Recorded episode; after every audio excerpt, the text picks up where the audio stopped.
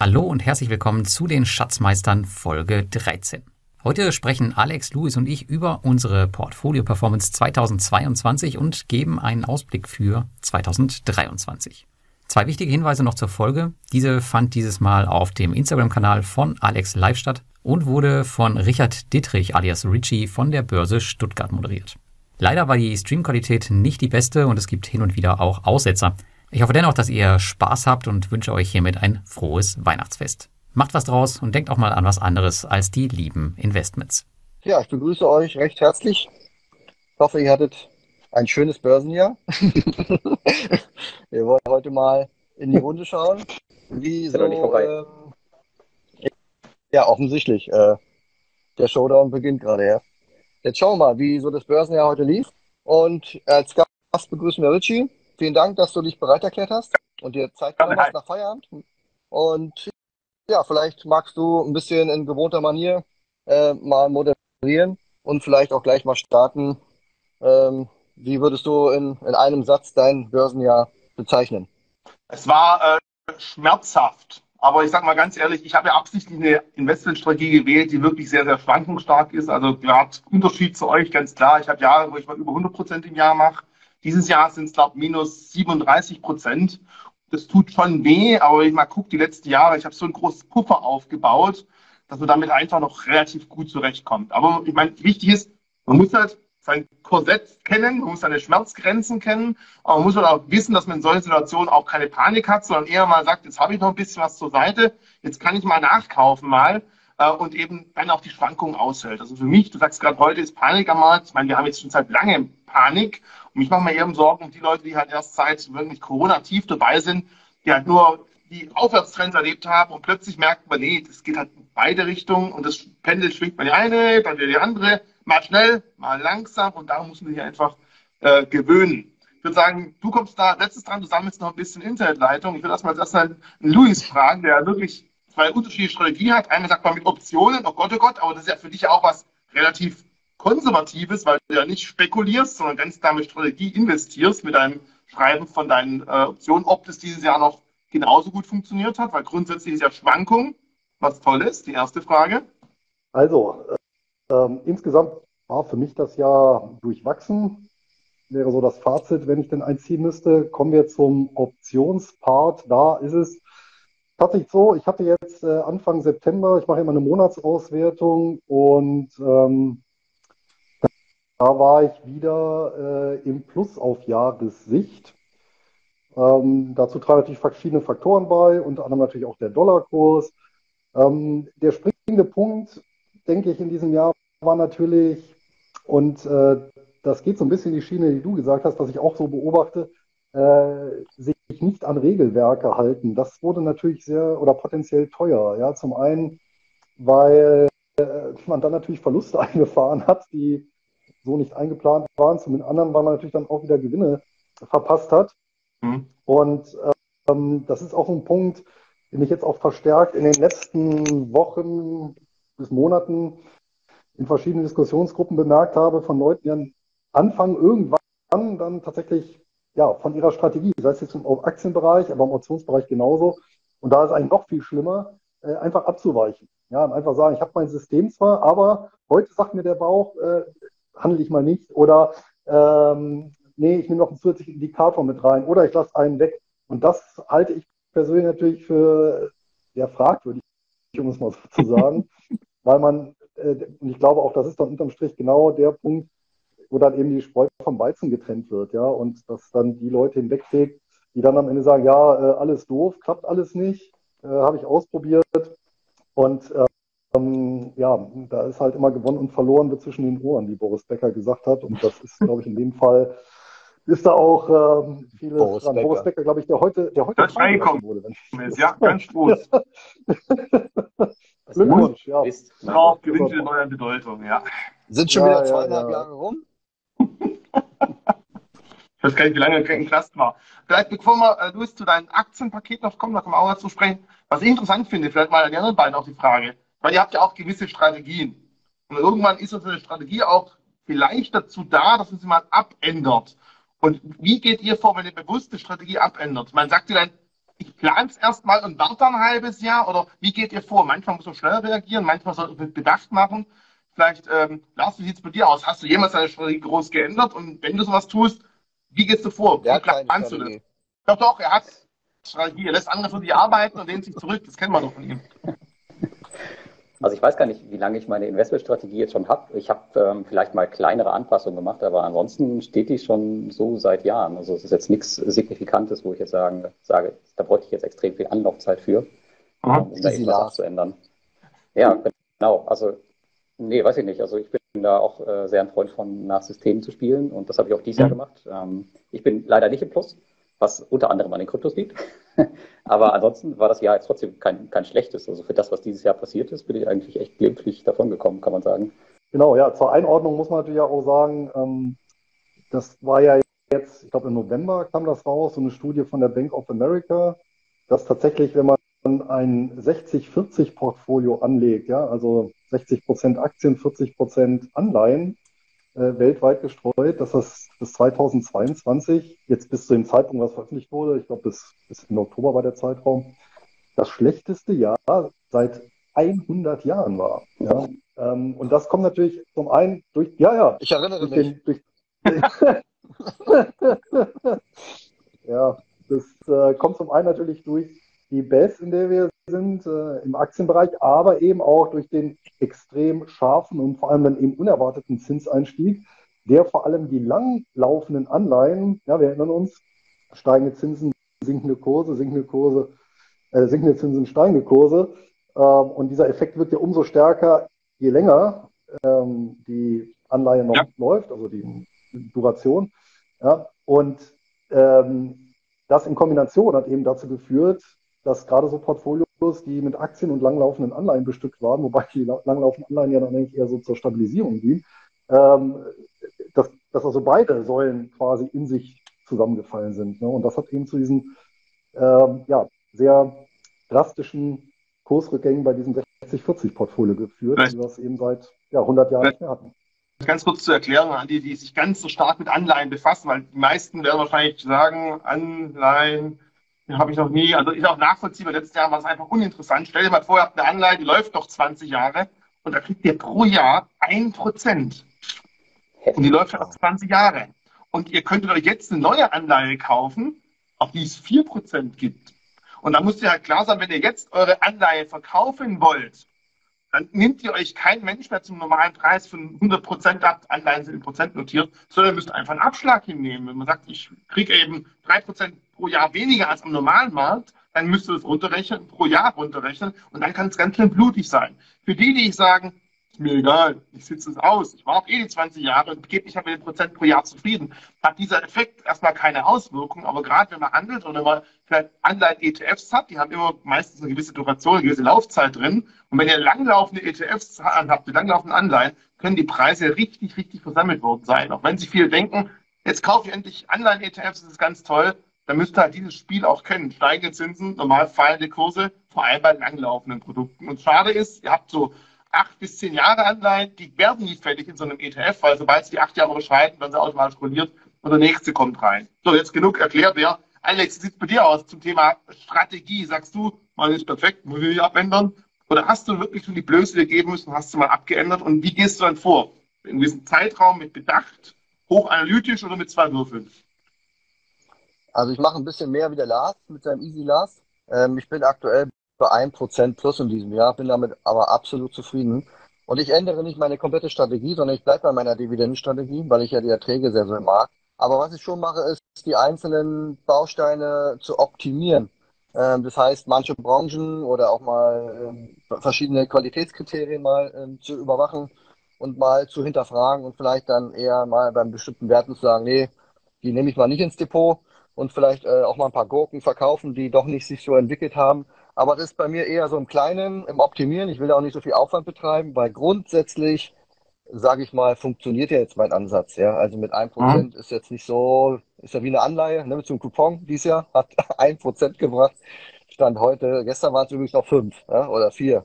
Also jetzt schauen wir mal, was am Ende des Jahres bei rumkommt. Ja, genau. Aber ich bin ganz zufrieden und ähm, am Ende zählt ja, ähm, auch, auch der Aufwand, den du betreiben willst. Also wenn du dann alle zwei Jahre alles wieder über, über den Jordan wirfst, macht ja dann irgendwie auch keinen Sinn, sondern das Optimieren macht schon am meisten Sinn. Ja, und dann noch, äh, ich, ist entscheidend. Und mit einem Prozent bist du wirklich äh, noch ziemlich gut gefahren, wenn ich jetzt Lars und mich anhöre, mit minus 10 oder mit minus 37 Prozent, die ich gerade habe, da wird es schon ganz happig. Lars, du hast gerade gesagt, bei dir war vor allem die Kryptos schuld. Wenn ich mal gucke, ich habe 30 Prozent meines Portfolios in Kryptos, dann muss ich mit 37 Prozent Minus ja richtig glücklich sein eigentlich. Ähm, ja, ich kann ja mal sagen, also ich hatte zum Jahresanfang ähm, 22 Prozent meines Portfolios in Kryptos. Ähm, aktuell ist es nur noch 7 Prozent. also das ist, gut runtergeprügelt. Und ähm, ich habe das, mein Portfolio in mehrere Teile aufgeteilt. Also ich habe einmal die Dividendenaktien, P2P, Sammelanlagen, REITs und Kryptos. Und die Kryptos sind bei mir tatsächlich 59,9 Prozent im Minus dieses Jahr. Ähm, während die Dividendenaktien beispielsweise 13 Prozent im Plus sind, weil ich zweimal recht ähm, ja, glücklich nachgekauft habe. Ähm, P2P ist auch im Plus und ja, die REITs sind natürlich auch branchenweit runter und meine Sammelanlagen auch. Aber die Kryptos hat es halt wirklich zerhauen. Ist aber ganz gut fürs nächste Jahr, weil das heißt auch, dass die nächstes Jahr eigentlich nicht mehr ergebnisrelevant sind. Das heißt, da kann dann nächstes Jahr passieren, was will. Ähm, viel schlechter kann es nicht mehr werden in dem Bereich. Ich habe mal eine, aber, eine Frage an euch beiden äh, Kryptohalter. Ja. Und zwar, was ja jetzt natürlich zu beobachten ist in letzter Zeit, ist, dass äh, trotz schlechter Nachrichten geben die Kurse von den Kryptos ja jetzt nicht mehr signifikant nach. Seht ihr das so als Anzeichen einer Bodenbildung oder äh, ist das nochmal die Ruhe von dem nächsten Sturm? Wie schätzt ihr das persönlich ein? Also wäre das jetzt für euch im Rahmen einer Rebalancierung ähm, jetzt ein Punkt, wo ihr sagt, nee, da, da stocke ich nochmal den Bestand auf? Oder nee, nee, wir bleiben dabei, wie es ist oder bauen sogar noch weiter ab, sollten die Kurse ein bisschen steigen? Ich glaube, keine Beratung, keine Empfehlung ist bei beiden. Lars, willst du oder soll ich anfangen? Ich habe eine klare Meinung dazu. Ich habe auch eine klare Meinung, aber fang gerne an. also nicht grundsätzlich, wir haben ja lange Zeit dieses Jahr gemerkt, dass Aktien und Kryptos relativ parallel gelaufen sind. Ja, da gab es zwei, drei richtig heftige Einschläge, die wir gesehen haben am Kryptomarkt. Der größte natürlich jetzt die FTX, den wir jetzt gerade gemerkt haben, dass wir im Kryptomarkt extrem unter Druck gesetzt haben. Wobei man eigentlich sagen muss, das hat ja eigentlich nichts mit Kryptos zu tun. Die, die, die sind ja immer noch funktionsfähig, außer halt Solana-Blockchain, theoretisch ja. die Haus-Blockchain von FTX, die halt jetzt wirklich einen Auftritt bekommen hat. Aber an sich das System, Bitcoin, ist stabil, ist sauber. Und deswegen hat erstmal da der Kryptomarkt viel mehr Prügel bezogen als der allgemeine Tech-Aktienmarkt. Äh, und der hat sich relativ stabil gehalten. Kryptos sind stärker gefallen. Und dieses starke Abbau, was wir schon genommen haben, ist jetzt ein gewisser Puffer. Wir haben jetzt gestern sehr schön oder vorgestern auch sehr schöne Bewegung im Kryptomarkt gesehen. Es ging heute auch wieder dann äh, dementsprechend gegen Süden. Langfristig will jetzt nicht von den Kryptos sprechen. Ich persönlich unterteile ganz klar zwischen Bitcoin, das ist für mich ganz klar Art digitaler Rohstoff, und zwischen dem Rest. Und beim Rest gibt es ungefähr 90 Prozent Schmutz. Einfach so, meine persönliche Meinung, wo ich einfach die Finger lassen würde. Und auch von den restlichen 10 Prozent braucht es bestimmt nicht jeden Kryptoasset-Wert. Da muss man genau anschauen, was bringt es, was will ich damit langfristig erreichen, warum soll irgendein Problem, das es vielleicht auf der Welt gibt, damit gelöst werden. Oder muss man erst Probleme suchen, um die Krypto interessant machen zu können? Das finde ich einen falschen Ansatz. Und dann muss man wirklich genau wie Aktien, wie Alex auch macht, sich genau die Werte raussuchen im richtigen Zeitpunkt. Und ich habe in den letzten zwei Monaten schon mal einiges nachgekauft. Nicht deswegen bin ich bei 29, irgendwas. Ich bin meistens so bei 30 Prozent im Kryptomarkt. Aber ich finde es persönlich interessant, langfristig. Ich weiß nicht, ob es nächstes Jahr schon besser wird. Ich weiß auch nie, ob jeder auf den Halving-Effekt hofft, 2024. Also jedes vierte Jahr gibt es halb so viele neue Bitcoins alle zehn Minuten. Es war dreimal ein sehr großer Erfolg, dass die Kryptomärkte angezogen haben. Irgendwann ist es aber vorbei, weil einfach, ob jetzt 0,02 äh, Bitcoins oder 0,01 dazukommt, irgendwann ist es einfach egal. Aber langfristig finde ich es interessant als Einstieg, aber auch da in Tranchen und nur so viel wie auf einmal verdauen können. Ja, also ich glaube, wir sind auch schon relativ äh, bodennah, würde ich mal sagen, und wir sehen, was da in diesem Jahr passiert ist. Ich meine, das gesamte Vertrauen gefühlt ist, ist weg aus dem Kryptomarkt und trotzdem sind wir noch bei, weiß ich nicht, wo bestimmt der Bitcoin heute 16, 17 oder sowas. Ähm, Finde ich eigentlich völlig okay. Also ich meine, wenn man jetzt irgendwie, weiß ich nicht, noch gar nichts hat in dem Bereich, ist, glaube ich, jetzt eine ganz gute Zeit. Das heißt aber nicht, dass es nicht noch, trotzdem noch runtergehen kann. Ich meine, wir haben die Überraschung dieses Jahr gesehen. Wer weiß, was noch alles ähm, runtergeht. Und natürlich ist das Ganze ja auch, ähm, Richie, du hast auch schon gesagt, an die Tech-Aktienmarkt ein bisschen gekoppelt. Das heißt, da haben wir auch noch mal ein paar Schwankungen zu erwarten, wenn das noch weiter runtergeht im nächsten Jahr. Aber wenn man noch gar keine hat, dann ist das, glaube ich, jetzt echt eine ganz coole Sache. Aber natürlich auch von mir keine Anlageempfehlung. Und ihr zwei noch nie überlegt, über Kryptos zu investieren. Ich weiß bei euch, mit dir, Louis, haben wir schon oft über Gold und Krypto unterhalten. Da haben wir gewisse, sag ich mal, Tendenzen eingeschlagen. Aber mir nie überzeugen, dass vielleicht Bitcoin auch so eine Art digitaler Wertspeicher wie Gold werden könnte? Da fehlt mir ehrlich gesagt die Fantasie und ähm, die Vorstellung, was für konkret praktische Anwendungen es tatsächlich gibt, wo ja, die Kryptovermögenswerte eine Lücke schließen, die so eklatant ist, dass der Mehrwert so groß ist, dass das diese Preise rechtfertigt. Ähm, also äh, natürlich, äh, auch ich habe mir das mal angeguckt und ich habe auch mal äh, einen, äh, oder ich habe auch noch einen Account, wo bisschen, also ganz, ganz klein viel äh, rumliegt. Das war aber mehr zum, zum Gucken, wie das Ganze funktioniert, als jetzt als richtige, als richtige Anlage, ne? sondern einfach mal um zu schauen, ne? nicht, nicht, dass ich noch ein Thema habe neben Instagram, wo ich dann irgendwann mit meinen Kindern nicht mehr mitreden kann. Ja? Neben Instagram, ich weiß. Äh, genau. Und, äh, aber für mich ist es jetzt keine Anlageklasse in dem Sinn, die ich jetzt wie, also so ganz signifikant äh, in meinem Portfolio da irgendwie ausbauen Mhm. Was ich halt interessant finde, wenn man ganz kurz noch das Thema Gold und Bitcoin zum Schluss anschaut, der gesamte Goldmarkt ist momentan irgendwo bei, ich habe mal die Grafik anschauen, ich habe gerade was zur Seite gelegt, das, ich glaube, ich müsste jetzt, müsste jetzt Kästchen zählen, aber unglaublich stark von der Bewertung ist Bitcoin nur ein ein Bruchteil davon. Ja, man kann es natürlich nicht vergleichen. Eins ist natürlich schon länger dabei, ist historisch gewachsen, hat gewisse Anwendungen, wie zum Beispiel aus der Erde graben und wieder in Tresoren die Erde legen. Aber vielleicht allein das ist schon eine Hoffnung, dass so ein langsames Geld, und ich finde interessant, USA, vor uns langweilige Altersvorsorge, Templeton bietet jetzt dafür sogar Bitcoin-Produkte an. Also für mich ist es ein schleichender Prozess. Du hast aber recht, für die breite Masse äh, ist es bestimmt immer noch nichts. Wir sind immer am Anfang. Die Frage ist halt, will man das Risiko eingehen, was zu verpassen, oder will man das Risiko eingehen, vielleicht einen Teil des Geldes in was reinzulegen und wirklich in Luft sich auflösen kann. Bitcoin ist immer noch am Anfang und ich bin auch der Meinung, es ist ein ganz klares Risikoasset. Das muss man auch ganz klar sagen. Also weil ich immer sehr kryptobullisch bin, ich tue es nur, weil ich ganz klar bewusst investiert habe mit dem Hintergedanken, das kann auch komplett weg sein. Das muss man natürlich auch sagen. Das macht man natürlich bei Aktien oder auch beim Optionsschreiben, was wir so regeln, natürlich auch nicht. Das ist natürlich auch ganz klar. Alex, also ganz kurz nochmal ja, zu Kryptos, weil Lars gerade meinte, alles Negative und ähm, ist in der Branche schon drin. Es klang jetzt so ein bisschen wie bei Wirecard, aber die Aktie steht noch bei 48 Euro und keiner weiß warum. ähm, aber, äh, aber so ein bisschen kann ich schon nachvollziehen, aber trotzdem mag ich dann doch lieber irgendwie Minenwerte oder dann, oder dann Gold. Da hast du nämlich äh, mehrere Faktoren, die, die, die dazu führen, dass es eben auch zum Beispiel mal eine Rohstoffhause gibt, ja. Das kann zum Beispiel die Kosten sein, die, die es gibt, um eine Unze aus dem Boden zu holen, das ist der US-Dollar. Und natürlich auch die Unzenanzahl, die du rausholst und der, ähm, der Goldpreis oder das Edelmetall halt selber. Und die vier Faktoren, die kann man halt live beobachten an, an, an ganz normalen wirtschaftlichen Kennzahlen. Und, und dann kann man sich ganz schnell ausrechnen, dass so eine Barrick Gold so und so viel Wert hat, wenn sich dort diese Zahlen positiv in eine Richtung verändern. Und das ist das, wo ich bei, bei Krypto, unabhängig von den Anwendungsgebieten, da gebe ich dir absolut recht, aber ich habe da nichts, wo ich sage, ähm, ich kann das irgendwie greifen oder vergleichen oder zuschauen, wie das wächst und, und einen Mehrwert. Ich habe immer Angst, dann morgens aufzuwachen und dann doch froh zu sein, dass ich noch ein Bison-Konto habe und nicht irgendwo in China.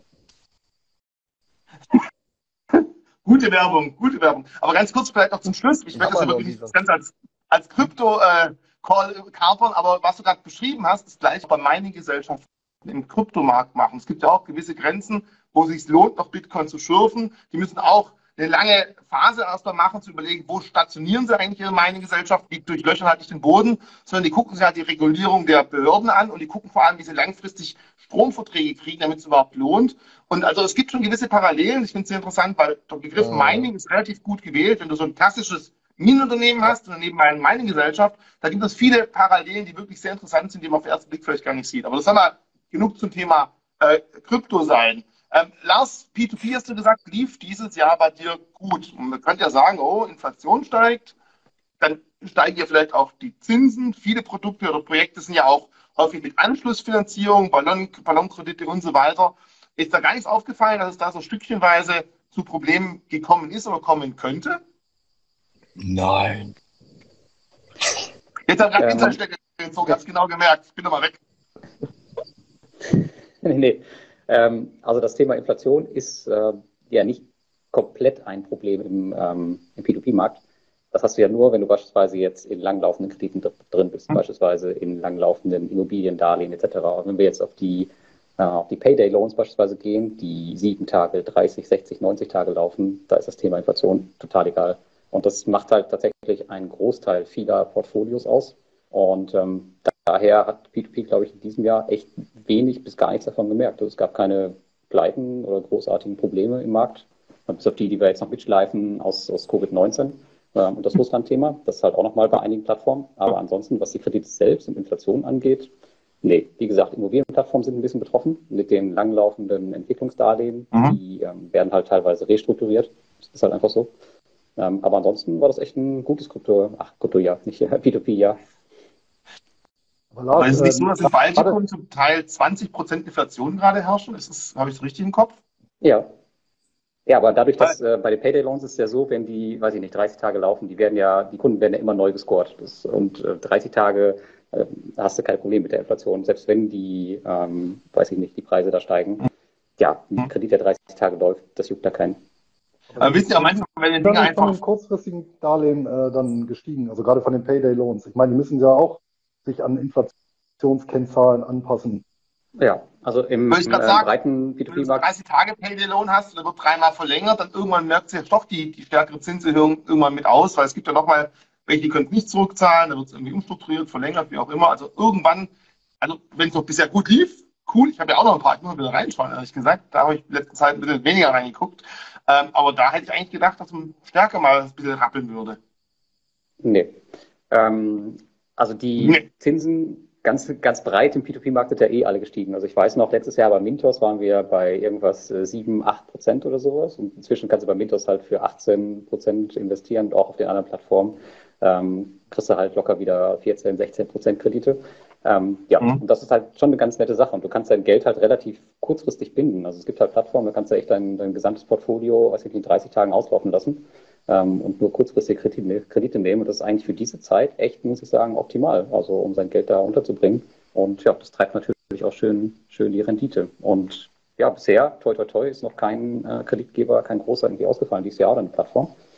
Mal schauen, ob das nächste Jahr vielleicht kommt. Ähm, Überraschungen haben ja das tolle Ansicht, dass man sie nie vorhersehen kann. Von daher schauen wir mal, was nächstes Jahr passiert. Aber bis jetzt alles gut.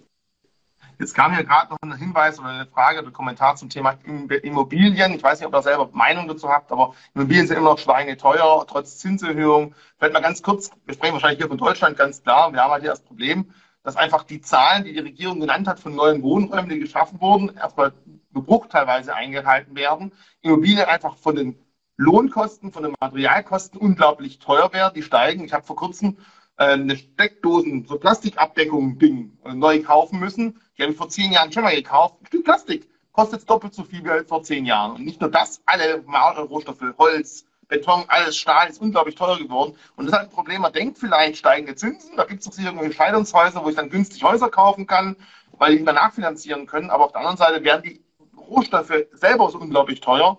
Und deswegen sehen wir eigentlich selten extrem fallende Immobilienpreise, sind gerade stabil halbwegs, trotz hohen Zinsen. Also jetzt hat man hohe Immobilienpreise plus hohe Zinsen. Ich meine, in Thailand ist es egal, da mietet man sich irgendwo einen Bunker am Strand, da ist es schön. Aber seht ihr in Deutschland hier zum Thema Immobilien da ein Problem oder denkt ihr euch, ist für euch eh keine Investitionsklasse, die euch irgendwie interessieren würde? Ich kann ja nochmal zurückkommen auf das Thema P2P. Äh, Wir haben ja SDECO und die schönen deutschen Kredite und ich kann dir sagen, dass der Großteil davon gerade verspätet ist. Ja weil die halt genau damit Probleme haben mit ähm, steigenden ja, Preisen für Baumaterialien ja. etc. Und die müssen alle restrukturiert werden. Das mhm. ist halt echt ein, ein unkalkulierbares Risiko, gerade weil die Dinge halt auch so lange laufen. Man ganz ehrlich, wenn der Trade Guru für 10% Immobilienkredit aufgibt oder aufnimmt, dann müsste ich überlegen, das ist schon ein gewisses Risiko dahinter. Warum soll ich in Deutschland jemand für 10% Geld leihen, wenn die Bank momentan keine 4% dafür verlangt? Also, okay, Alex, du wolltest was sagen zum Thema? Ähm, weil ich gerade auf die Liste schaue, meine äh, schlechtesten Werte in diesem Jahr ist unter anderem TAC Immobilien und Dick Asset. Und äh, die haben richtig, richtig, richtig äh, verbraten. Ich glaube, TAC Immobilien ist von über 25, 26, vielleicht sogar 30 Euro auf, auf 6 Euro gefallen. Äh, Plus inklusive Dividendenstreichung. Plus Dividendenstreichung die muss ich jetzt auch noch verkaufen. Ähm, die passt nicht mehr zu mir. Aber das zeigt schon mal, dass dort allein aufgrund der Bilanzierungsart bei den deutschen Unternehmen einfach so viel falsch läuft im Vergleich zu den US-Werten, ähm, die, die auch Luis oft im, im Depot hat. Ich habe ja auch noch äh, so zwei, drei Reiz im Depot, da ist es bei weitem nicht so schlimm.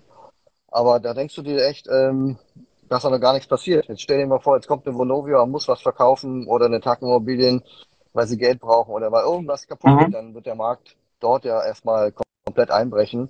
Und die können sich nur retten, indem sie das, was noch da ist, irgendwie, also die Wohnung und Häuser sind ja noch da, aber sie, ja. werden sich finanziell nur gesund ähm, schrumpfen können, wenn sie verkaufen müssen. Und das wird, äh, denke ich mal, vielleicht im nächsten Jahr nochmal ordentlich Trouble in der Branche dort geben. Mhm. Tack Immobilien, ich habe so ein leichtes Déjà-vu. Ich glaube, da haben wir doch ein Video gedreht. Nächsten Montag geht es übrigens online bei uns. Als hätten wir das quasi abgemacht. Also nächsten Montag, Börse Stuttgart, habe ich mit Alex ein Video gedreht, wie es an Börsenjahr so bei anderen Dingen im letzten Jahr noch gelaufen ist. Wer heute nicht genug davon kriegt, schaut einfach vorbei. Und jetzt kommst du, Luis. Immobilien. Ich meine, als jemand, der Gold total cool findet, würde ich eigentlich denken, dass Betongold auch was für dich ist. Ja, ich habe ja auch äh, Wohnungen, die mir gehören, sowohl selbst genutzt als auch fremd vermietet. Ähm, allerdings muss man natürlich sagen, hier fließen natürlich auf so einen Markt wie den deutschen, da fließen natürlich mehrere Effekte zusammen. Und man kann natürlich nicht sagen, isoliert, jetzt weil die Zinsen steigen, müssen die Immobilienpreise zwangsläufig fallen, weil zum Beispiel haben wir ja natürlich einen gerade im Bereich der Wohnimmobilien ein äh, Effekt, der, der dagegen wirkt. Und das ist einfach äh, schlichtweg, dass äh, die Anzahl der Menschen ähm, gewachsen ist und äh, die letzten Jahre und in diesem Jahr ja nochmal ganz besonders. Und ähm, somit äh, erklärt sich das, das war aktuell Wohnungsnot in Anführungsstrichen haben, äh, plus steigende Zinsen, was jetzt den Bestandsmarkt angeht. Und also ich kenne allerdings auch aus dem Freundes- und Bekanntenkreis die tragischen Fälle, wo eine Immobilie halt geplant wurde, neu zu bauen und wo jetzt quasi innerhalb der Bauzeit dann die Preise um 20, 30 Prozent hochgegangen sind. Ja. Und das natürlich für die einen oder anderen nicht so gut zu verknusen. Ne? Also dann äh, verknusen. Wenn man dann, wenn man dann bei der Bank irgendwie zur Nachfinanzierung da antreten muss, ist letztendlich in der Bittstellung, das Ganze vor so einem etwas schwierigen ökonomischen Umfeld, das haut dann schon mal oder zerschlägt dann schon mal die, die Gesamtkalkulation. Ne? Und solche Anpass Anpassungsklauseln sind dann in den entsprechenden Verträgen auch vorgesehen. Das heißt, da hat man auch wenig Chancen, das zu umgehen. Und das kann natürlich, könnte natürlich oder wird vermutlich auch in Deutschland für den einen oder anderen äh, hier äh, nicht so gut enden. Ja. Ein guter Freund von mir ist Architekt, ja. hat auch einige Kunden, die jetzt wirklich zwischendrin kein Handtuch geworfen haben, einfach die Preissteigerungen ja. der Rohstoffe so hoch waren. Und auch da, wenn du nachfinanzieren musst, die 20 Prozent, vielleicht hast du dann eben nicht mehr zwei, zweieinhalb, sondern die 20 Prozent zu vier Prozent finanziert. Ja. Das legt halt auch nochmal rein. Also ich glaube, das sind schon so Punkte, das macht es nicht ganz so einfach. Äh, zweiter Punkt, wo man dieses Jahr natürlich auch merkt, Thema Energie, Energiekrise, energiesteigende Kosten. Habt ihr da irgendwo als äh, Börse Spekulanten besonders viel damit verdient? Ich meine, Alex, du hast wahrscheinlich jede Menge Rohstoffwerte, Öl, dann muss es für dich eigentlich ganz gut gewesen sein. Okay, Luis meldet sich auch schon. Aber erstmal darf der Alex sagen, wie sieht es da bei dir aus? Ja, also Ölwerte sind äh, top mit dabei. Bester Wert im Depot allgemein ist Exxon. Dann kommt schon Woodside Energy, das ist so ein Spin-off von BHP Billiton. Ist jetzt auch ein sehr großer Ölkonzern geworden. Ja, und dann kommt der Rest halt. BHP, Shell, was haben wir noch? Philips 66, Agrarwerte waren auch gut. Also ich sag mal, Top 10 sind vielleicht sieben Werte aus dem Rohstoffbereich. Und das hat in der Tat äh, gut funktioniert. Und was mir zuletzt aufgefallen ist, ist, der Ölpreis äh, ist ja extrem gesunken wieder mhm. von den Hochs, die wir bei über 100 Dollar hatten. Aber die Ölkonzerne äh, haben ihre, ihre Notierungen weit oben beibehalten. Das ist sehr interessant, hat man, glaube ich, auch in unserem Video besprochen. Mhm. Ähm, das zeigt eigentlich, dass Öl muss gar nicht bei 100 Dollar stehen, sondern Öl reicht, wenn es bei 70, 80 Dollar steht. Das ist ungefähr vielleicht doppelt so viel dessen, was Ölkonzerne brauchen, um profitabel agieren zu können. Der Gecko haut da gleich ab da oben. Äh, und deswegen ähm, bin ich da guter Dinge. Die Notierungen werden sicherlich noch ein bisschen nachgeben, aber es wird immer noch ordentlich Cash verdient bei den Ölwerten, mhm. ja. Luis, das bei dir aus? Ah, Entschuldigung, Lars, du hast die Hand gehoben, Verzeihung. Ey, ja, okay. Ja, ich hätte nur gesagt, also Exxon war genau bei mir auch ganz oben mit 87 Prozent. Dann kam äh, Shell. Ja, mhm. bei mir sind auch die ganzen Energiekonzerne auf jeden Fall die Top-Titel, äh, Top-Investments dieses Jahr gewesen. Luis? jetzt weg von den Optionen, hast du bei deinen Werten, ich meine, Dividendentitel, da passen die wahrscheinlich auch Energieunternehmen relativ gut rein, Rohstoffunternehmen. Wie sieht es da aus dieses Jahr? Genau. Also alles, was mit Infrastruktur zu tun hat, ist überproportional stark vertreten im Dividendendepot. Und da sieht es natürlich, das waren natürlich auch die wesentlichen Träger äh, dieses Jahr äh, in die positive Richtung. Ich glaube, zum Halbjahr ähm, war mein, mein bester Titel die APA Group. Das ist äh, ein Energieförderer und Versorger aus Australien. 30 Prozent des Erdgases, also über 30 Prozent des Erdgases in Australien. Ähm, geht über deren Leitungen. Und das, ja, wie gesagt, äh, sowohl die Einnahmenseite war da sehr erfreulich, sehr stabil, geprägt von steigenden Dividenden, aber eben auch die Kurse. Da hat, ähm, die haben natürlich dann auch eben von ja, den Preis, den Preisanstiegen allgemein äh, profitiert. Ähm, witzigerweise ähm, was so der Bereich erneuerbare Energien angeht. Da hatten wir mal bei den Einkommensinvestoren vor, ich glaube, anderthalb Jahren oder so mal eine Folge zu, ähm, zu diesem Sektor, was ja erstmal grundsätzlich auch durchaus gewisse Stabilität verleiht, weil ich ja da auch sowas habe wie regulierte Entgelte. Mhm. Ja, da gibt es ja auch eine Menge, eine Menge Titel, ähm, auch einige inländische. Und hat man damals aber eben gesagt, naja, ähm, ich habe eben auch politische Risiken, weil wenn in einem Bereich eine Preisentwicklung ein einsetzt, die ja dann auch durch die Medien geht, äh, dann natürlich das Risiko besteht, dass da irgendwelche Deckel draufgesetzt mhm. werden und dann eben zu Lasten der Eigentümer. Und genau das ist ja just in Deutschland passiert. Ja, und ja. Ähm, gut, da ist vielleicht Deutschland etwas anfällig als andere Länder, aber das ist natürlich so, man hat natürlich bei solchen, ja, ich sag mal, politiknahen Branchen, wie es nun mal Energieinfrastruktur ist oder auch Rüstung oder so, hat man natürlich auch immer gleichzeitig das politische Risiko, dass, ja, wenn die eben in Ungnade fallen, aus welchen Gründen auch immer, ähm, dann das Ganze sich äh, ja umgekehrt natürlich auch entwickeln kann. Ne? Das Risiko hat man dabei. Wobei tatsächlich ähm, die außerhalb Deutschlands dieser ganze Yieldco-Bereich, also alles, was erneuerbare Energien angeht, äh, Speicherwerke, Wasserkraft, äh, Windkraft, Solar, ähm, auch äh, gut gelaufen ist, sehr stabil, kursstabil ähm, und auch ähm, mit ordentlichen Dividenden. Also kommt jetzt mit dem Thema Merit Order Modell, das einfach in Deutschland immer der teuerste Lieferant für Energie den Preis bestimmt. Klingt erstmal total paradox. Andererseits müsste ich ja überlegen, wenn die, die grüne Energieversorgung, die du beschrieben hast, also Wasserkraft, Deutschland weniger, aber Wind und vor allem Solar, wenn die halt so günstig produzieren und damit mehr investieren könnten, bräuchte man vielleicht irgendwann Gas nicht. Also kann man es langsam überstreiten, ob das Modell total Schwachsinn ist oder es eigentlich das Richtige bewirken könnte, wenn halt die Investitionen dann wieder da bleiben und die Unternehmen halt nicht bestraft werden, weil dann lohnt es sich nicht weiter zu investieren, wenn man solche Sachen immer quasi über sich ergehen lassen muss. Ich muss zugeben, meine größte Investition dieses Jahr in Energie war eine Photovoltaikanlage auf dem Dach. Also da habe ich Glück gehabt. Ich habe rechtzeitig die Hand gehoben, habe das Ding bestellt. Dieses Jahr gibt es eine riesige Steueränderung für nächstes Jahr. Ich lasse es erst am 20. Januar komplett montieren. Das steht schon fertig auf dem Dach.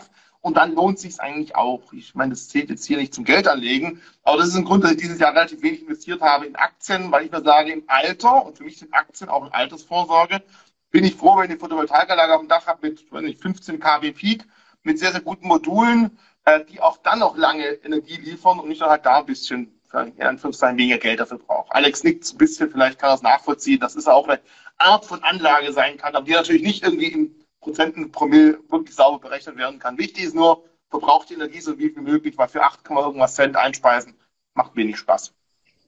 Ja, hier in Thailand rechnet sich das nicht. Äh, ich habe ja so gut wie noch nie Solaranlagen gesehen, also die werden schon verkauft, aber es rechnet sich einfach nicht. Und wir heizen ja zum Beispiel gar nicht, aber dafür kühlen wir das ganze Jahr. Und da würde ich mir manchmal auch effizientere Geräte wünschen. Da würde ich sogar auch mal hier investieren. Aber ist die Energie leider, das heißt leider, hier ist die Energie nicht so teuer wie in Deutschland, deswegen macht man sich ja weniger Gedanken, ist halt auch stark subventioniert. Ja. Und ich glaube, wir zahlen jetzt sechs Bart, keine Ahnung, muss man sich mal ausrechnen, pro Kilowattstunde. Ich habe letztens einen Post gemacht und wir haben verbraucht 500 Kilowattstunden im Monat. Ähm, da haben einige gesagt, boah, so viel. Ich wusste gar nicht, ob es viel ist oder wenig ist, aber gut, wir haben einen Kühlschrank, Klimaanlage und einen Durchlauferhitzer. Und mehr Geräte haben wir ja nicht, also ein paar Notebooks und so. Aber wo soll ich sparen? Also die drei Geräte kann ich nicht ausschalten. Dann sage ich lieber nicht, was ich verbrauche. Übrigens, das heißt dann 16 Cent. Das sind 6 Bart, 16 Cent. Also das ist nicht wirklich ah, okay. die Welt, wenn man überlegt, was hier in Deutschland gezahlt wird. Aber ganz kurz oft habe ich die Frage, wo wird dann die Energie in Thailand hergestellt? Mit was? Kohle, Öl, weißt du das? Ähm, aus ähm, hauptsächlich Öl. keine Atomkraft. So perfekt. Also, was, du musst eindeutig mehr Strom verbrauchen, dann steigen vielleicht auch deine Energieaktien weiter. Ja, natürlich, ich kümmere mich. So, aber jetzt vielleicht mal, wir haben jetzt noch knappe 20 Minuten, jetzt haben wir genug über die Historie gesprochen. Mich würde es auch mal interessieren, wie seht ihr eigentlich das nächste Jahr? Lars hat vorhin so schön gesagt, meine, planen kann man nichts, aber trotzdem hat jeder eine gewisse Meinung, was man erhofft oder denkt. Best und Worst Case vielleicht, wie es nächstes Jahr laufen könnte. Willst du vielleicht mal anfangen, dass du einfach sagst, dein bestes Szenario, was passieren könnte, das schlechteste? Und wie gesagt, wir werden nicht in einem Jahr, ich nehme mal ganz kurz auf, was du sagst, nein, wir werden dich nicht wieder in Pranger stellen, kein Jahr, aber ich finde es ganz interessant mal zu sehen, wo seht ihr die Zukunft, wo geht es möglicherweise hin? Und ich meine, Option 3, wie wir nicht sprechen, die wird wahrscheinlich eintreffen, wie es halt immer ist. Ja, also ich hole mal meine Glaskugel raus. Also wenn man sich jetzt so die allgemeine Lage anschaut und das alles so verfolgt, dann kann man wahrscheinlich damit rechnen, dass das erste Halbjahr am Aktienmarkt nicht so geil wird. Das ist ja, glaube ich, so die, die allgemeine Meinung. Das ist auch so der Grund, warum ich jetzt wieder meinen Cash zusammensammle, um halt ready zu sein im ersten Quartal oder im zweiten Quartal. Und daran anschließend werden sich ja wahrscheinlich auch äh, sowas wie Krypto. Ich glaube, da haben wir auch nicht allzu viel zu erwarten. Aber was interessant sein könnte, das ist dann natürlich das zweite Halbjahr und natürlich auch der Beginn 2024, wo vielleicht auch schon wieder davon gesprochen wird, Zinssenkungen etc. Ähm, ja, da muss man mal schauen. Also ich plane erstmal einzukaufen im ersten Halbjahr und hoffe, dass ich am Ende nächsten Jahres wieder grün bin. Das denke ich, sollte nicht das Problem werden, dadurch, dass die Kryptos jetzt nicht mehr bei mir so reinhauen werden, wenn sie runtergehen, jetzt, wenn die jetzt komplett verschwinden. Ja, ähm, schauen wir mal. Also ich setze auf jeden Fall auf das zweite Halbjahr. Aber das Wichtigste ist für mich sowieso, also dass meine Erträge steigen und die sind dieses Jahr gestiegen, die sind letztes Jahr gestiegen und die werden wahrscheinlich auch nächstes Jahr steigen. Und von daher sind mir die Kurse, ob sie hoch oder runter gehen, eigentlich total pumpe. So, das wäre jetzt also Best Case und Worst Case. Du hast gesagt, du gehst davon aus, Mitte nächsten Jahres geht es halbwegs wieder nach oben. Das klingt ja ein Best Szenario. Ich habe keine, keine verschiedenen Cases. Okay. Ähm, also das, das ist das, wovon ich ausgehe. Natürlich kann es alles scheiße laufen, keine Ahnung, äh, drei P2P-Plattformen gehen noch pleite parallel und Aktiencrash wäre wär natürlich doof. Mhm. Aber ja, was willst du da machen? Musst du halt durch, ja. Wenn Alex, wenn auch Louis beide, wenn ich jetzt höre, die hauptsächlich laufenden Erträge generieren und steigen, das ist ja auch, da spricht ja eure Sprache. Alex, wie sieht es dann bei dir aus fürs nächste Jahr? Hast du auch ein gewisses Szenario, wo du sagst, für das kommt, top, ich stehe bereit und das, da bin ich halt am falschen Fuß. Ähm, nee, aber wenn der Markt äh, wirklich nach unten kommt, wie Lars sagt, ist durchaus möglich, ähm, dann stehe ich Gewehr bei Fuß und ich habe ja eine gewisse Cashquote und ähm, da kann ich mir ausrechnen, wenn ich die investieren würde mit irgendeinem Durchschnittsdividendenrendite, dann weiß ich heute schon, wie viel Dividendenerträge ich dann haben werde und das ist so ein interessanter Richtwert, wo ich sage, okay, mein Dividendenwachstum, mein Ertragswachstum nächstes Jahr könnte sich durchaus ähm, beschleunigen im Vergleich zu diesem Jahr. Grundsätzlich gehe ich davon aus, ähm, dass wir jetzt, also weniger als nächste Jahr, sondern Zinssteigungszeiträume und auch Inflationszeiträume sind in der Regel nicht nach einem Jahr erledigt. Das sind eher langfristige Zeiträume, ähm, auf die wir uns einstellen sollten. Und in diesen Zeiträumen wandelt sich das, ähm, die Renditeerwartung von, ich sage mal, 30 Prozent pro Jahr aller Amazon und, und Co. zu vielleicht 8 Prozent pro Jahr ähm, im Durchschnitt. Ähm, und ein Großteil davon machen Dividenden aus. Also du nimmst jetzt als Beispiel früher 30 Prozent ähm, Wachstumswerte und vielleicht keine Dividendenrendite oder nur drei Prozent, dann ist der Anteil der Dividende sehr klein. Und wenn wir reden, äh, dass die Renditen vielleicht nur noch acht Prozent betragen und die Dividende aber drei Prozent beträgt, dann siehst du, dass die Dividende deutlich mehr an Wert äh, zunimmt und ähm, dass ähm, die Dividende einen großen Teil der Rendite einnimmt. Und da freue ich mich eigentlich drauf. Ähm, weil man kann da immer noch eine Überrendite erzielen und trotzdem weiterhin Erträge generieren. Und der dritte Punkt, äh, ganz kurz, äh, ich denke, wir werden immer näher einer wirklichen Rohstoffhause kommen. Mhm. Ähm, das ist im Gegensatz zu den Kryptos mit äh, wie viel hundert Tage gibt's die schon? Rohstoffhausen, Börsen gibt's hunderte von Jahren. Und äh, das ist wissenschaftlich belegt und da setze ich doch schon ein bisschen mehr drauf als auf meine minimalen Kryptos. so, Luis, jetzt bist du dran in der Runde. Pack die Glaskugel aus oder leg die Karten. Ja, tatsächlich äh, investiere ich ja überhaupt nicht prognosefrei. Äh, also überhaupt nicht, also investiere ich prognosefrei. So muss es natürlich heißen. Und deswegen, ich habe mir, ich hab mir tatsächlich bis heute jetzt gar keine Gedanken gemacht, äh, wie das kommende Jahr oder kommende Halbjahr läuft. Ich werde halt wie immer jetzt im Dividendendepot rebalancieren Und die, die ähm, Optionsstrategien sind eh relativ marktunabhängig, beziehungsweise haben bestimmte Stopp- und Startphasen. Ähm, und vor dem Hintergrund, ja, ist es mir in Anführungsstrichen äh, vergleichsweise egal. Jetzt kann man natürlich wie in jedem Jahr oder wie für jedes Jahr äh, verschiedene Szenarien auspacken, dass es besonders gut läuft. Ja, Krieg in der Ukraine wird beendet, äh, Putin tritt zurück. Ähm, ja, äh, beruhigt sich alles, Zinsen sinken wieder, Vollbeschäftigung. Und das Gegenteil halt, äh, Krieg ist nicht zu Ende, Zinsen steigen weiter, weiß ich nicht, das Eurosystem gerät nochmal so eine Krise wie 2010, nur halt eben mit Italien statt mit Griechenland. Mhm. Ja, also denkbar ist vieles und ähm, ja, ich, als Mahnmal kann man ja immer sich, ähm, gibt ein, ein, ein so Handbuch der Prophezeiungen, gibt so, war mal aus den 80er Jahren äh, im Rowold Verlag ist das mal erschienen. Das ist ganz lustig, sich das mal durchzulesen, was sich Leute also vorgestellt haben für die Zukunft. Was alles teilweise eingetreten ist, also eben aber auch nicht. Also äh, ja, also das, das, ja, es ist letztendlich immer, finde ich, diese Prognosen immer so, so was Anekdotisches.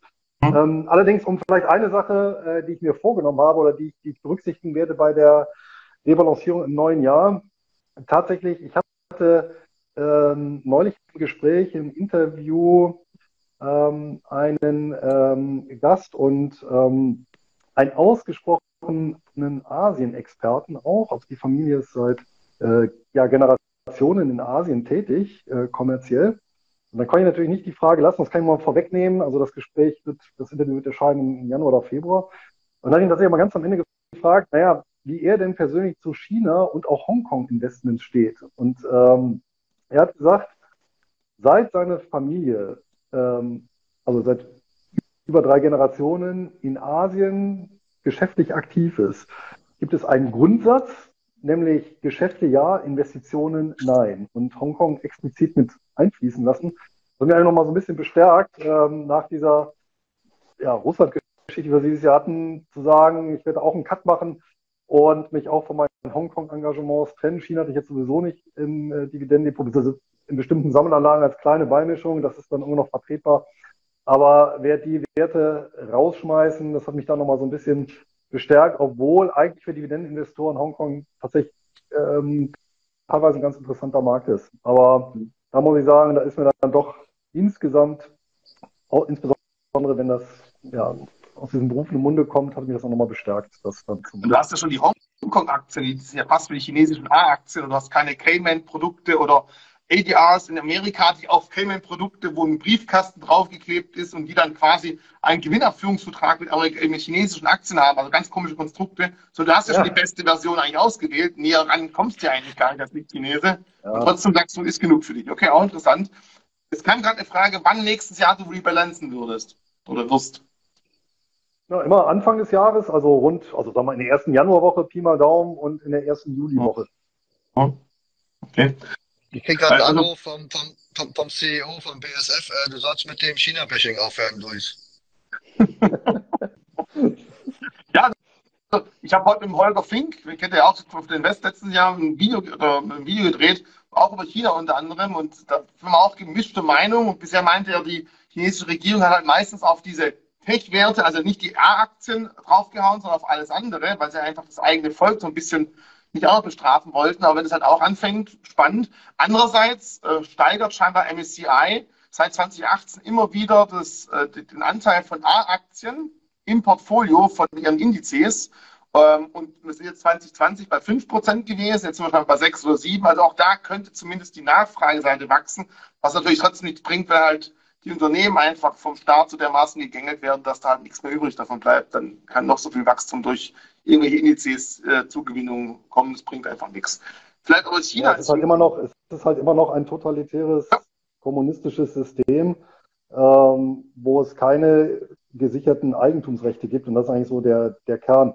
Jetzt kann man natürlich sagen, ja, Hongkong ist was anderes, weil Sonderwirtschaftszone, aber ich mhm. glaube, das ist im Zweifel den Chinesen dann auch egal. Ja. Und von daher, äh, ich glaube, das ist auch so ein bisschen die Lehre, keine gesicherten Eigentumsrechte des Jahres ist für mich so die Lehre, keine gesicherten Eigentumsrechte, kein lohnendes Investment, egal wie die Renditen der Vergangenheit sind. Ich meine, äh, glaube, die sechs Jahre bis, bis 98 waren die Renditen äh, des Long-Term Capital Management auch herausragend. Ne? Irgendwie immer 30 bis 50 Prozent pro Jahr. Ne?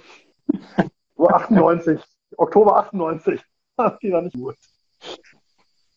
Ähm, ja, vielleicht bevor ich die zwei Herrschaften noch frage, was Sie zu, zu China sagen, weil insgesamt für mich ist es nächstes Jahr extrem schwierig, weil wir so viele verschiedene Bausteine haben und die Zusammenwirkung davon einfach nicht wirklich klar ist. Zum einen sehen wir jetzt, wir haben eine Zinserhöhung in den USA gehabt, 0,5 Prozent. Wir hören auch, dass viele FED-Mitglieder der Meinung sind, da müsste eigentlich noch mehr kommen als bisher gedacht. In der Wirtschaft und bei den Aktienmärkten sind aber viele der Meinung, naja, also langsam haben wir vielleicht das Ganze erreicht. Und historisch gesehen haben wir ja ein Problem. Die Zinsen wurden nie rechtzeitig wieder gesenkt. Meistens waren sie so lange dabei, Zinsen zu erhöhen, bis die Wirtschaft wirklich komplett abgesackt ist und man dann wirklich schnell wieder senken musste. Und das war dann auch spannend. Kommt es, wie zum Beispiel äh, wir gehört haben, vielleicht schon Mitte nächsten Jahres, kommt es am Anfang, kommt es am Ende? Das ist ein wichtiger Punkt. Interessant finde ich auch den Zusammenhang, wenn man sich Amerika mal die Produktionskosten anschaut, also Produktionskostenindex, der fällt jetzt schon langsam wieder. Das heißt also, wir nehmen da, wenn günstiger produziert wird, entweder nehmen die Unternehmen mehr ein, die als Aktionäre sagen, hey, toll. Andererseits kann es auch sein, die Produkte fallen wieder vom Preis und dementsprechend kann es auch sein, die Inflation geht vielleicht ein Stückchen wieder zurück.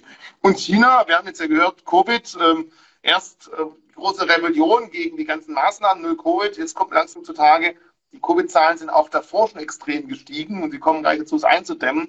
Und wir haben halt immer noch das Lieferkettenproblem, egal welche Aktie, ob es jetzt ein Rohstoff ist oder irgendjemand anders, wenn halt Lieferketten gestört sind, du kannst Rohstoffe noch Löcher haben, wenn da drei beschissene Entschuldigung, Schrauben fehlen für einen halben Cent und deswegen irgendeine Maschine nicht gebaut werden kann, haben wir ein Riesenproblem. Und da habe ich ein bisschen Sorge, aber man merkt auch, dass so langsam die Entglobalisierung wieder angekommen ist, dass wieder mehr und mehr versucht wird, das Zeug zurückzuholen, die Produktion, und nicht einmal über einen großen Teich zu schiffen. Und das wird für mich ein spannendes Thema, ob man da die Entglobalisierung ein Stückchen weiter zurückfahren kann und ganz klar natürlich die Kriegstreibereien an der Ostgrenze bei uns quasi. Da bin ich auch sehr gespannt, weil es kann entweder sehr schnell zu Ende gehen oder sich noch Ewigkeiten hinziehen. Und genau diese Kombination der verschiedenen Faktoren macht es unglaublich schwierig. Meine persönliche Meinung, weil ich nicht weiß, was passiert, weil sich nur auf lange Frist äh, läuft der Markt bisher immer positiv. Ich muss mich halt darauf verlassen, weil sonst kann ich alles verkaufen. Das ist meine persönliche Meinung. Und ich bin mit Markttiming unglaublich schwierig. Ich bewundere, bewundere zum Beispiel Alex, einfach dann mit Cash-Position da sitzt und sagt, nö, ich mach's jetzt nicht. Da bin ich auch ganz ehrlich, ich habe dann häufig die sogenannten Nicht-Investitionsschmerzen und ich sehe die Kurse steigen und ich denke, ich wollte doch eigentlich. Und deswegen weiß ich auch, ich werde nie immer den tiefsten Preis erreichen. Ich investiere in Werte, von denen ich langfristig überzeugt bin und bleibe auch dabei, wenn sie fallen. Und damit bin ich bisher am besten gefahren. Ich glaube, es gibt verschiedenste Ansätze. Keiner kann sagen, was der beste ist, aber damit komme ich zumindest ganz gut zurecht. Ihr zwei, Alex, mein, du bist ja mit Thailand relativ nah an China dran. Wie sieht da deine Meinung zu China aus? Ja, relativ. Also, hast du irgendeine chinesische Aktie mit dem Portfolio drin? Oder sagst du wie Louis, Dividenden ist da relativ, hm, macht keinen Sinn für mich? Ja, in der Tat äh, gibt es in Asien und China nicht verhältnismäßig äh, vergleichbare Aristokraten und ähnliches. Ich glaube, wenn du hier ein Unternehmen findest, was eine zehnjährige Dividendenhistorie hat, dann ist das schon gut. Ähm, zum anderen äh, sehe ich das so wie Luis. Äh, ich habe schon vor einer ganzen Weile mal einen Blogartikel geschrieben, in dem ich erklärt habe, dass ich grundsätzlich auf Asienaktien verzichte, ausnahmsweise wahrscheinlich sowas wie Singapur oder Südkorea vielleicht würde ich noch machen aber mein Fokus ist auf Unternehmen, die in Asien tätig sind. Also ich sag mal Starbucks und McDonalds, die gibt's immer auf der ganzen Welt. Und man kann bei diesen Unternehmen ganz schnell herausfinden, mit zwei, drei Klicks, wie hoch ist der Anteil bestimmter Asien, äh, äh bestimmter Asien, bestimmter Regionen, zum Beispiel in Asien. Mhm. Und ähm, wenn dann McDonalds oder Coca-Cola dort äh, 30 Prozent verdienen, dann ist es für mich ein guter Wert, der in der westlichen äh, Hemisphäre tätig ist, aber dort trotzdem einen Fuß in der Tür hat und wir haben ja auch gesehen in der Ukraine, wie schnell ähm, können Unternehmen sich aus diesen Regionen auch wieder verabschieden. Äh, das ist in China sicherlich etwas komplizierter, ein bisschen größer und umfangreicher als in Ukraine. Aber zumindest ist das eine Lösung, um nicht komplett seinen Einsatz irgendwie zu verlieren, weil morgen die Partei irgendwie eine andere Meinung sieht. Also ich halte von Asien Investments erstens nicht so viel, weil ich sie auch nicht verstehe, wie die Unternehmen teilweise heißen manchmal. Man findet auch keinen Informationszugang, äh, wie man zu deutschen Unternehmen findet. Und ähm, wenn ich Pinfluencer aus China folge, kann ich die auch nicht verstehen. Also man kriegt einfach äh, wenig mit über solche Unternehmen. Und ja, Lucky, Lucky Coffee kennen ja viele wahrscheinlich noch. Dieses neue Starbucks war ja dann am Ende auch bloß äh, Bullshit. Also mir ist das alles zu risikohaft. Ich bin da echt altmodisch und langweilig und dann denke ich mir mal, mir reicht denn auch Starbucks. Weißt du, ich muss doch nicht noch Lucky Coffee und dann umschichten und alles. Das ist mir auch, bin auch ein bisschen älter schon auch und ähm, mit Puls und das ist mir alles nichts. Also wirklich, ich bleib da Schuster und so und bleib bei meinem Leisten. So, Fischer, bleib bei deinen Netzen. Perfekt. Äh, Alex, dann, dann warst du von dir und der nächste an Asien dran sitzt, hält am wenigsten von Investitionen dort. Äh, Lars, aus? Hast du, hast du irgendwas im Portfolio, was damit zu tun hat? Oder würdest du in P2P-Kredite in China investieren, wenn das möglich wäre? Ich glaube, wenn das möglich wäre, würde ich es wahrscheinlich machen, ja. Ähm, da gab es ja auch extrem viele P2P-Plattformen. Ja. Ich glaube, äh, kleine Anekdote, ich glaube, es gab irgendwie 3800 P2P-Plattformen, dann wurde der Markt, danach gab es, glaube ich, nur noch 180 oder sowas. Also die haben da äh, richtig ausgesiebt, das war ein riesiger Markt. Ähm, aber ansonsten, ich bin äh, tatsächlich ein großer China-Fan. Ich habe allerdings, ähm, wie Alex schon sagt, ich habe keine Ahnung von den chinesischen Aktien oder was da so abgeht, deswegen habe ich einfach einen ETF, aber ich wollte das Thema schon ein bisschen konzentrierter im Portfolio haben.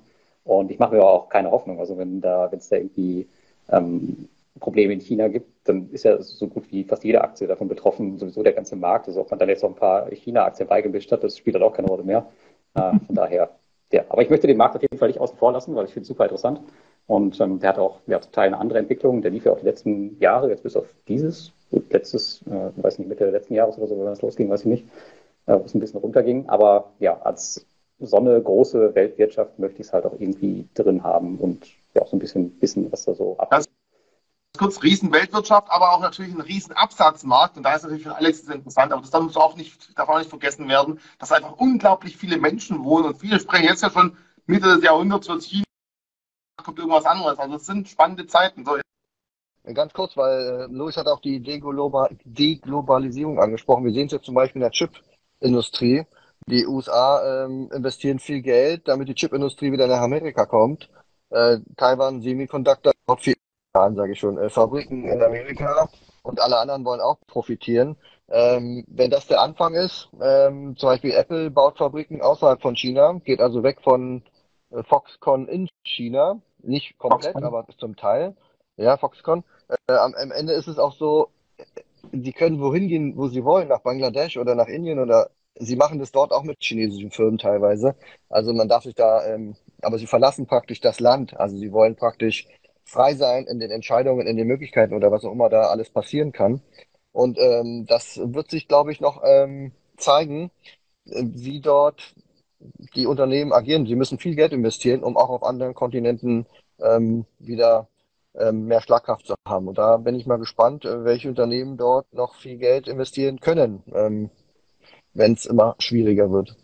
Gibt es jetzt offiziell Pläne, dass Taiwan Semiconductor nach USA expandieren will? Weil ich war ja immer der Meinung, Amerika steht hinter Taiwan, hat man auch vor kurzem wieder gehört, wenn China dort einmarschiert, dann verteidigen sie Taiwan mit amerikanischen Soldaten. Ich glaube, wenn dort nicht mehr der Schwerpunkt der Chipindustrie wäre, wäre das auch nicht mehr der Fall. Und deswegen glaube ich persönlich, dass Taiwan als Land schön nicht die Chips bei sich lassen möchte, weil für die ist eine Rückversicherung theoretisch. Aber zum Beispiel Intel hat jetzt ja auch vor, Auftragsfertigung vorzunehmen. Also bisher ist ja Intel ja, Chips naja, zu teuer und jetzt Grafikkarten ist dann der dritte Versuch, die läuft jetzt gerade ganz gut. Und jetzt ist halt spannend, ob sie über Auftragsfertigung mal neue Geschäftsmodelle erschließen. In Europa, in Deutschland wollen sie auch eine Fabrik bauen.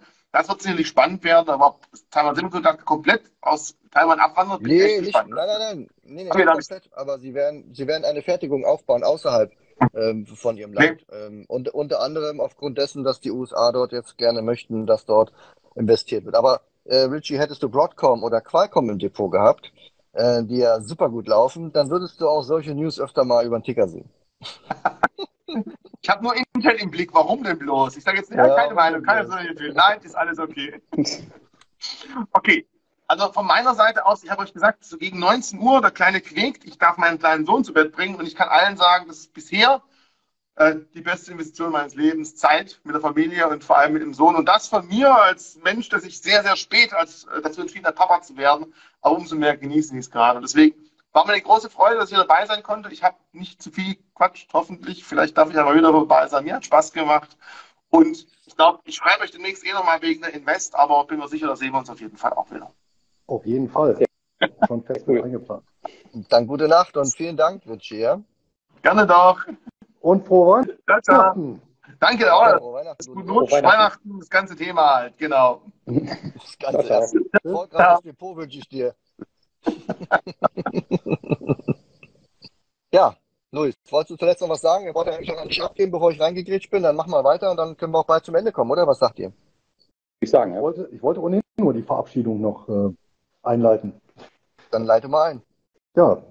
Tschüss. War mir eine Freude, dieses Jahr mit euch zu, zu Schatzmeistern. Ich hoffe, das setzen wir dann auch 2023 äh, fort in gewohnter Art. Macht immer wieder Spaß, immer wieder interessante Ansatzpunkte und dem äh, Publikum, sei es jetzt live oder dann auch im Nachgang Video oder eben per Podcast auch. Vielen Dank äh, auch für die vielen Zuschriften, die im Laufe der, des Jahres hier angekommen sind und für die, die Impulse. Wie gesagt, euch allen frohe Weihnachten, kommt gut ins neue Jahr und wir sehen, hören uns dann 2023 in alter Frische. Auch von mir, schönes Fest und bis bald. Und sorry für die Ton- und Bildqualität, aber wir haben hier vier Leitungen. Eine ist immer am Lahmen und im nächsten Jahr treffen wir uns dann, wir wissen noch nicht wann, aber bei Lars in YouTube. Auf genau, ich schließe mich an. YouTube. Frohe Weihnachten und äh, ein schönes neues Jahr. Genau. Ich hoffe, beim nächsten Mal haben wir dann eine schnellere Leitung. Und äh, Luis, ich habe noch einen Spartipp für dich. Es ist übrigens Dezember und du sitzt da im T-Shirt, wollte ich nur mal so sagen. Also Heizung ein bisschen runterdrehen und dann hast du ein bisschen mehr Cash im Tisch. Das ist bei uns zu Hause immer so. Frau im Winter mit Pulli und ich im T-Shirt. Wir finden einfach keine für uns beide gleichzeitig passende Temperatur. Liegt an der asiatischen Prägung wohl.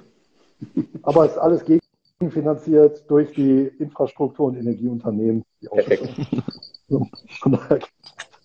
also macht's gut. Gute Nacht. Jo. Bei mir ist es ein Ebenfalls. Uhr. Ich, ich, ich gehe ins Bett. Macht's gut. Ciao. Ciao, ciao.